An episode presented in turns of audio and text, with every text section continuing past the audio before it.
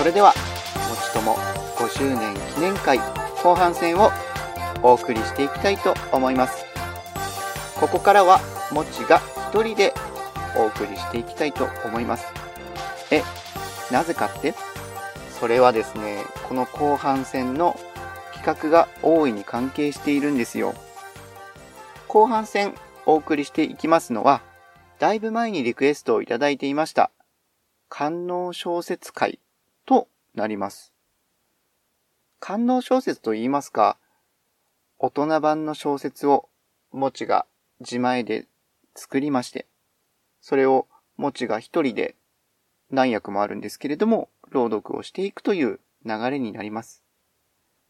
そもそも、一つだけ伝えておきたいのですが、この企画、友の話しぶりですと、もちさんが出たがりだから、もちさんが人気欲しがって、もちさんがやりたがってるから、なんていう風に言っていますけれども、一言もそんなことは言っていませんので、そこだけは誤解のなきようお願いいたします。そもそも、ずっと前に出来上がっている原稿も、ともくんにチェックしてほしくて、ちょっと読んでほしいんですけどって話をしても絶対に読みませんって。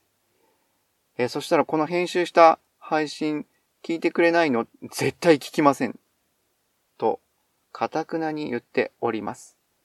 そもそも自分が読みたくない、聞きたくない配信をリスナーさんにこの記念会で配信するっていうのはどうなのって正直思っているんですけれども、まあここで愚痴を言っても仕方ないので進めていきたいと思います。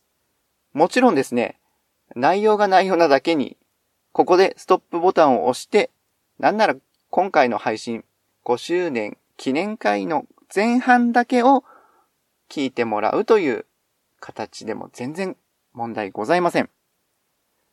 むしろその方がいいのではないかなんて思ったりもします。ここから先は本当に怖いもの見たさの方、少しでも興味がある方だけがお聞きできる領域なのではないかななんて思っております。不快にさせてしまっては本当に申し訳ないので、そこは、まあ皆様大人ですので自己判断でお願いいたします。とは言いつつもですね、もちも自分で作り上げたものですので、こういった形で発表する場、恥ずかしすぎるので、本当は発表するというのは恥ずかしいんですが、まあ、どうとでもなれと。5年もやっていましたら、度胸も何をやっても大丈夫だという自信も経験もついていたのではないかなと思い、進めていく次第でございます。改めて一人の方でも聞いてくださる方がいるので、もちとも5周年続けることができました。なので、これからも、もちとともの理不尽なダイスをどうぞよろしくお願いいたします。それでは、大人版の小説、ラジオドラマ、題名は、従順でございます。どうぞ、お聞きください。大人のラジオドラマ、題名、従順。声は時として映像を具現化させる。今僕の声があなたの耳を撫でていくのがわかるだろうか。夢とうつつの狭間へ誘うお話。始まり、始まり。和也は気づいていた。先ほどからずっと自分に向けられている視線の相手も、その意味も。その視線は絶えることなく、和也を射抜き続け、呼吸をすることさえ止めようとする。その鋭さに思わず、和也は自分の額を拭った。じわりと汗の生温かさが現実を突きつける。長峰くん部長の怒号に気づいたのは、その矢先だった。すみません、部長。何かありましたか？そう聞き返すと、何かありましたかじゃないよ。先ほどから何度も呼んでいるのに。会議室の使用、16時に変更となったから、準備よろしく頼んだよ。そう伝えると、部長は2分前と同じように、またパソコンとにらめっこを始めた。ここは和也が勤めている会社の総務部。以前は商品開発部で日々仕事にやりがいを感じ、残業や休日出勤ですら苦と感じなかった和也だったのだが、大きなプロジェクトを失敗し、その責任を取らされる形で総務部へと異動になったのが約2ヶ月前のことだった。毎日が定時退社での総務部での仕事だが、抜け殻のような和也にとっては、その定時を迎えることすら、気の遠くなるような時間に思えていた。そう、昨日までは。部長の指示通りに会議室へ向かおうとすると、私も手伝います。そう、柔らかな声をかけながら、女性が駆け寄ってきた。雨宮さん。彼女の名前は雨宮真奈。入社して8年、ずっと総務課に所属している。和也より4つ年下だ。和也はその後に言葉を続けることができずに、二人して無言で歩き出した。プロジェクターは単焦点の方でいいんですよね。会議室に入ると雨宮が尋ねた。ああ、うんうん。蚊の鳴くような声で和也が答える。それ以降、会話もなく淡々と準備を進める二人。いつしか無機質な会議室は、ピンと張り詰めた空気でいっぱいになっていた。あのー、雨宮さん？その空気を切り裂くには弱い声で、和也は雨宮を呼んだ。雨宮は答えない。マナさん？マナでいいですよ。真意を確かめるように名前を呼ぶと、マナは嬉しそうにそう答えた。えっと、マナ？さっき俺のことを見ていなかった？和也は自分に向けられている視線の答え合わせをしようと、そう問いかけた。一日中と言葉を付け加えなかったのは、うぬぼれを戒めるためであろうか。はい。目が合うまで見つめようと頑張ってみましたが、部長に怒られるのが先でしたね。マナはそう笑顔で答えた。それは、その、なんで？曖昧な言葉を何とかつなげて和也はさらに尋ねる。マナは答えない。その沈黙が昨日の出来事のせいだと認めているようだった。和也の脳裏にはすでに昨日の映像が流れている。この会議室で交わした言葉が、交わした口づけが。昨日、ただ、会議室の片付けをしていたはずだった。いつの間にかやってきたマナの姿には気づかず、和也は備品の整理に没頭していた。総務部にはもう慣れましたか？突然、女性の声に驚き、顔を上げると、そこにはミーティングチェアを台車に重ねながら、こちらを向いて微笑んでいるマナがいた。あ、すみません、手伝ってもらって。手を動かしながら和也がそう答える。いえ、部長、人使いが荒いので。マナが小さなため息と一緒に吐き出す。そうなんですね。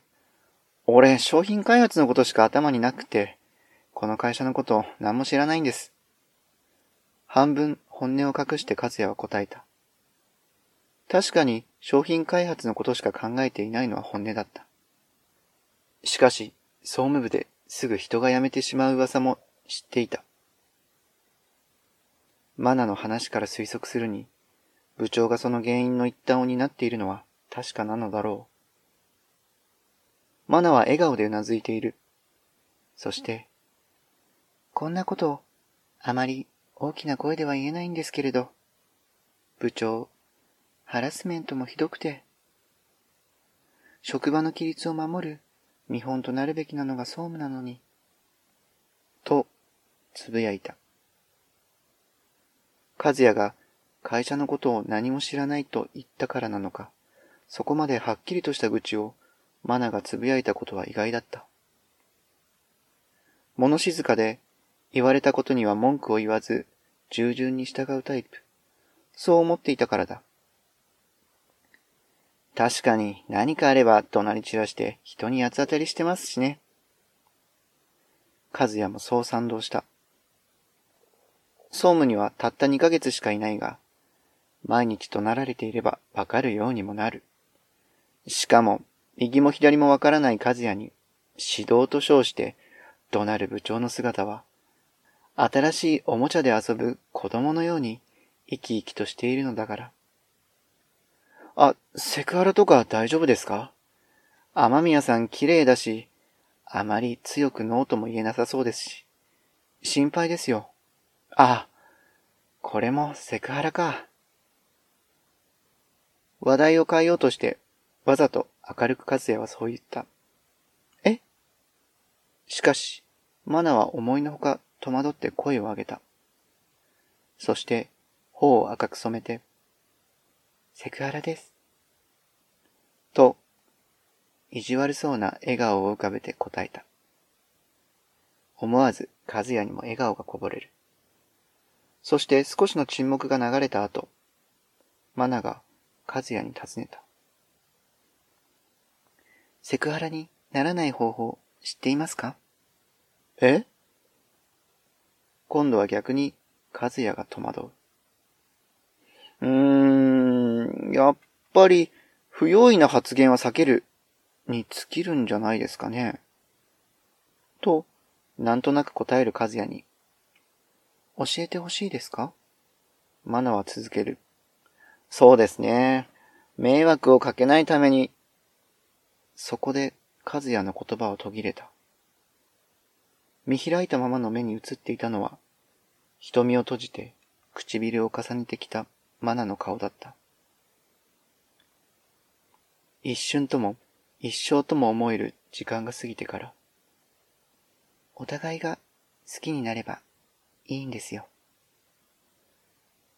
マナの静かな答えが会議室に響き渡った。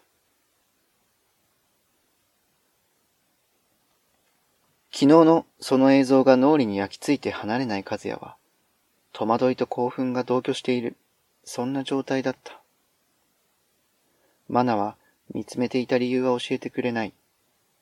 でも、その彼女がすぐそばにいるのだ。わからないからこそ気持ちが高ぶってくる。子供の無邪気な好奇心のように。ごめんなさい。静寂を破ったのはマナのその一言だった。え？な、な、なに、なに、何が？分かっていながら、間抜けな言葉を和也が浴びせる。迷惑でしたよね。頭を下げながらマナが続ける。行動で示せば好きになってもらえるかなって、私、どうかしていました。今ここに来たのも、もしかしたら私の気持ちに応えてもらえるのでは、なんて、淡い期待を抱いてしまって。マナの顔には笑顔はなかった。むしろ、いつ泣き出してもおかしくない、そんな表情だった。和也は少し後悔した。彼女にマナにそんな表情をさせてしまったことに。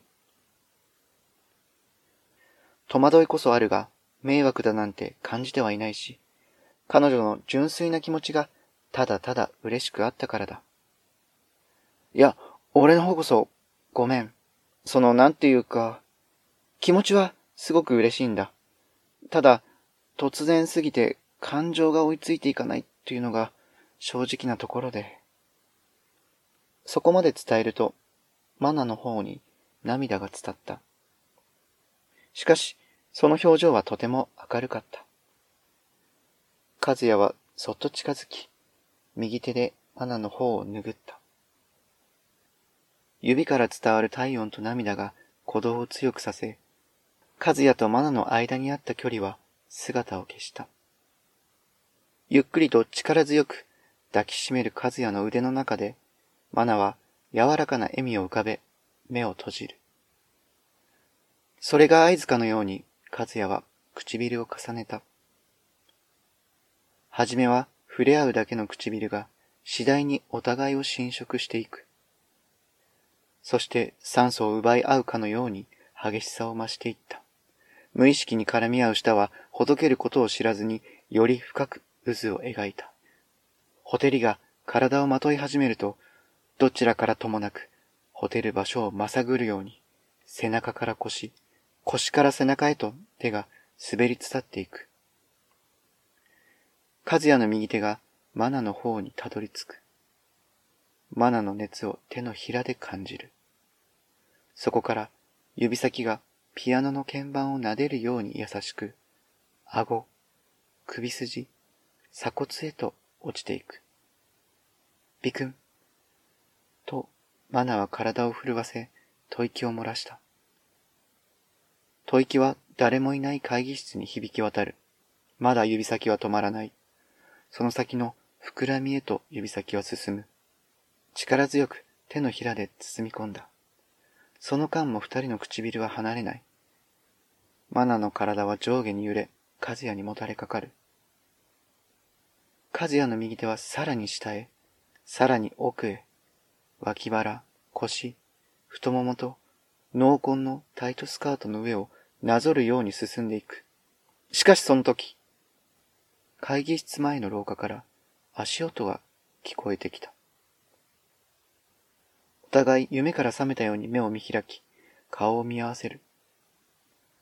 そして姿を消していた距離は、適切な空間を二人の間に作っていった。長峰君、準備はできたかね？おや？雨宮君も手伝っていたのか。足音から数秒後、ゆっくりと会議室に入ってきた部長が声をかける。はい、ほぼもう終わりました。平然と和也が答えると。では、私はもう戻りますね。と、マナもそう応じて会議室を後にした。まったくもう、会議室の準備ぐらい一人でできるようじゃないと困るよ。ねちねちと嫌味をこぼしつつも、いつもと変わらない態度の部長に、先ほどの出来事が見られていなくてよかったと、和也は心底安堵した。ああ、そうそう。あさっての金曜日の夜、あげておいてくれ。一応、一応な。少人数だけども、部内で歓迎会をやるから。部長はめんどくさそうにそうつぶやくと、準備した会議室には目もくれず、足早に去っていった。会議室の準備をした。言葉にすればその一言で終わる出来事のはずが、和也にとって激動の一年を過ごしたような濃密な時間だった。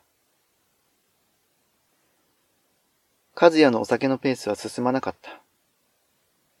金曜日の今夜、部長の言った通りに総務部6名で少人数の歓迎会が行われている。しかし、ここにマナの姿はなかった。うーん、強引すぎて嫌われてしまったかな。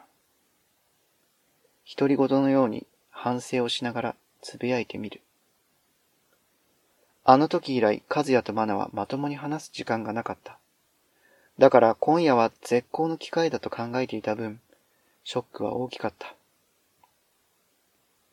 主役である和也がこの様子なのだから、歓迎会は盛り上がるはずもなく、閑散としていた。いやそれにしても部長ひどいわよね。右隣で女性たちが部長への愚痴をこぼしている。聞き耳を立てていたわけではないが、酔っているせいで声が大きくなっているのだろう。和也にもはっきりと聞こえる形で会話は続いていった。そうそう。歓迎会があるって分かっているのに、わざわざ急ぎでもない残業を雨宮さんに押し付けるんだから。え、そうなの？そうよ。あの提出資料なんて来週末でいいってメールに書いてあったもの。和也は耳を疑った。そして、マナの言葉を思い出していた。部長、ハラスメントがひどくて。あの言葉、マナ本人が被害者だったのか。込み上げる怒りをすぐさま部長へぶつけようと、和也は席を立ち、部長の前へ進んだ。しかし、どうした長峰君？いや、しかし最近の若い者はお酒を飲まんな。部長のゆったりとした嫌味に毒気を抜かれてしまった。同時に、ここで起こったところでマナの事態が好転するわけでもない。そう思い直し、あの、体調が優れないので、ここで失礼します。とだけ伝えて歓迎会を途中退席したのだった。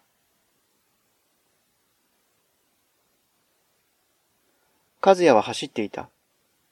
酔いが回ってしまうかも。バナはもう帰宅しているかも。そんな考えが浮かんでは消えを繰り返す。しかし、寮の足は止まることなく、和也の体を会社へと運んでいった。外から会議室の明かりが灯っているのを確認すると、加速した和也はまっすぐ会議室を目指した。勢いよくドアを開けると会議室は明るかった。しかしその明るさはマナ以外を除くと注意書きが書いてあるかのようにマナの姿だけを暗く縁取っている。パソコンとプロジェクターのファンの音がよりマナを孤独にさせている気がした。マナ息を切らしながら、和也はそっと呼んだ。え？和也さん？マナは驚きの表情を浮かべながらつぶやいた。ごめん。気づいてあげられなくて。そういうより先に、和也はマナを抱きしめていた。心臓の高鳴りは走っていた時以上に速くなって全身に響き渡る。そんな、いいんですよ。それよりも歓迎会は？マナの問いには答えず、和也は、俺が、俺が力になるから、これからは何でも言って。と、そう耳元でつぶやいた。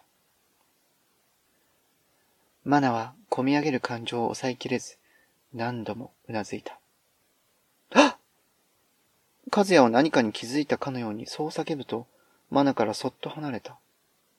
どうしました？不安そうにマナが顔を覗き込むと。ごめん、俺、酒臭いかも。と、大真面目な顔でつぶやいた。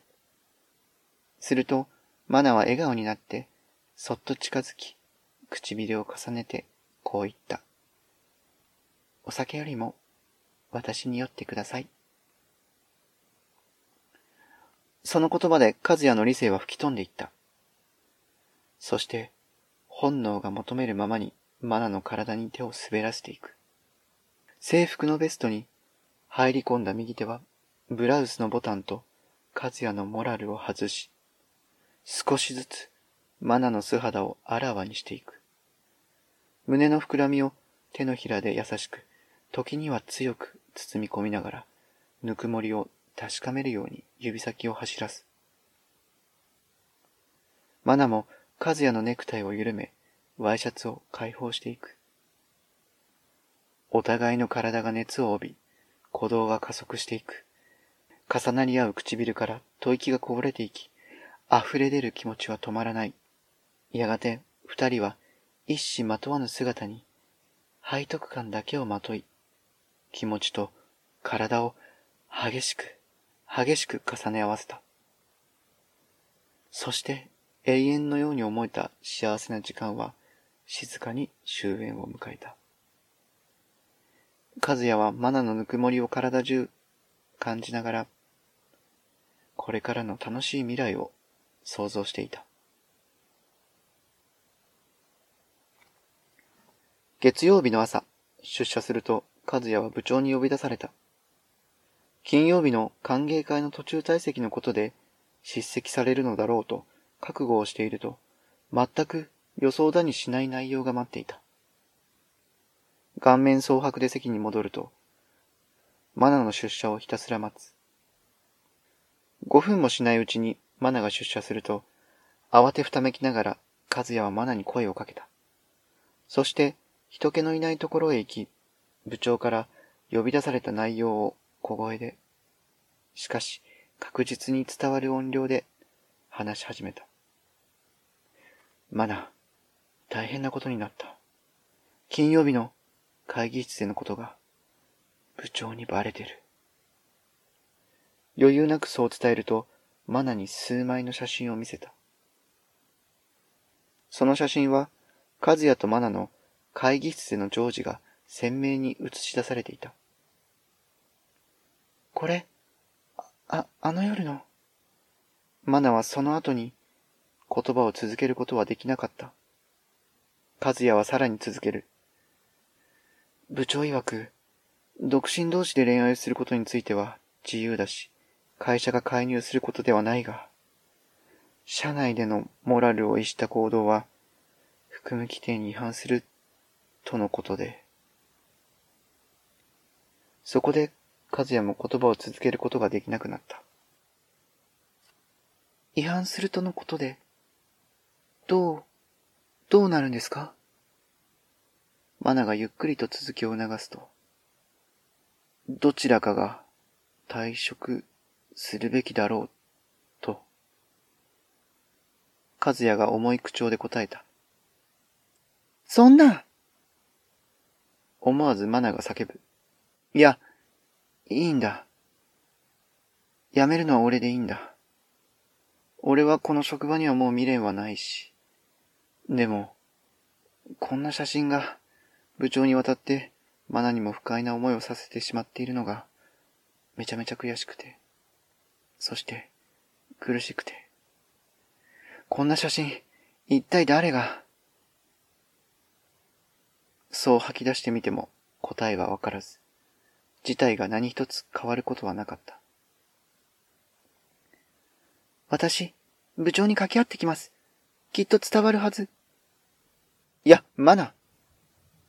マナはそう叫ぶと、和也の静止を振り切り、勢いよく駆け出していった。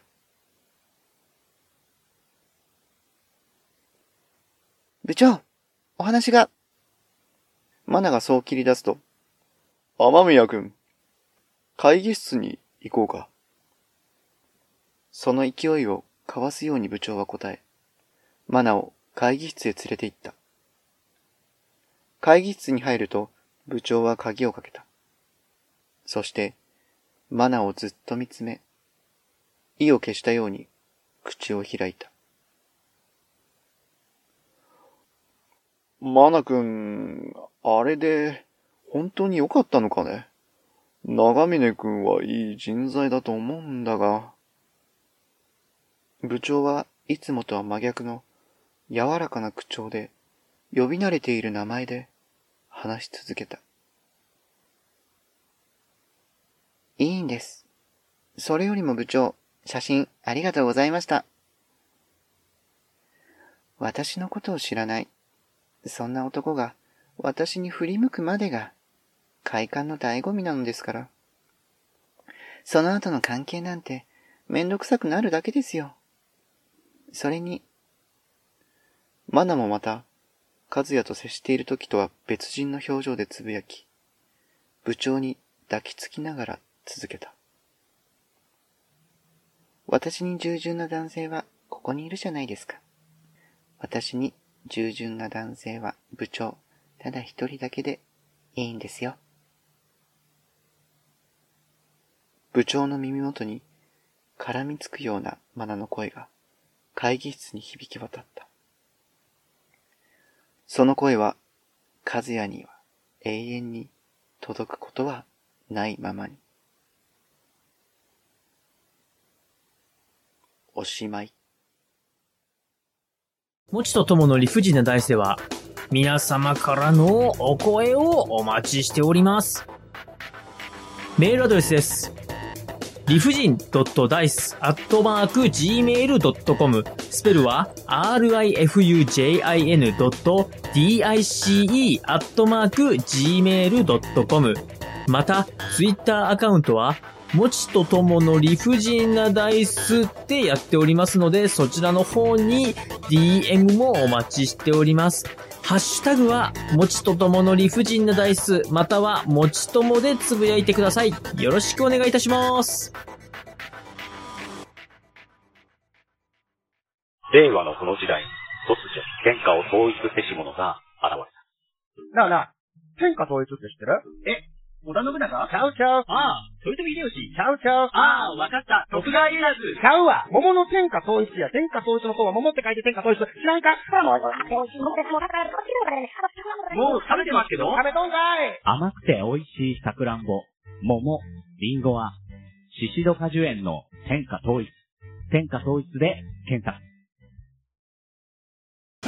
ジャックインレーベル音楽とポッドキャストの融合イベント「シャベオン」「エフェロンチーノウォーバードライ」「トゥトゥ」大大だけな時間。クー。徳マスたけし2022年11月5日土曜日京都トガトガお問い合わせはクマージャックインレーベルまで。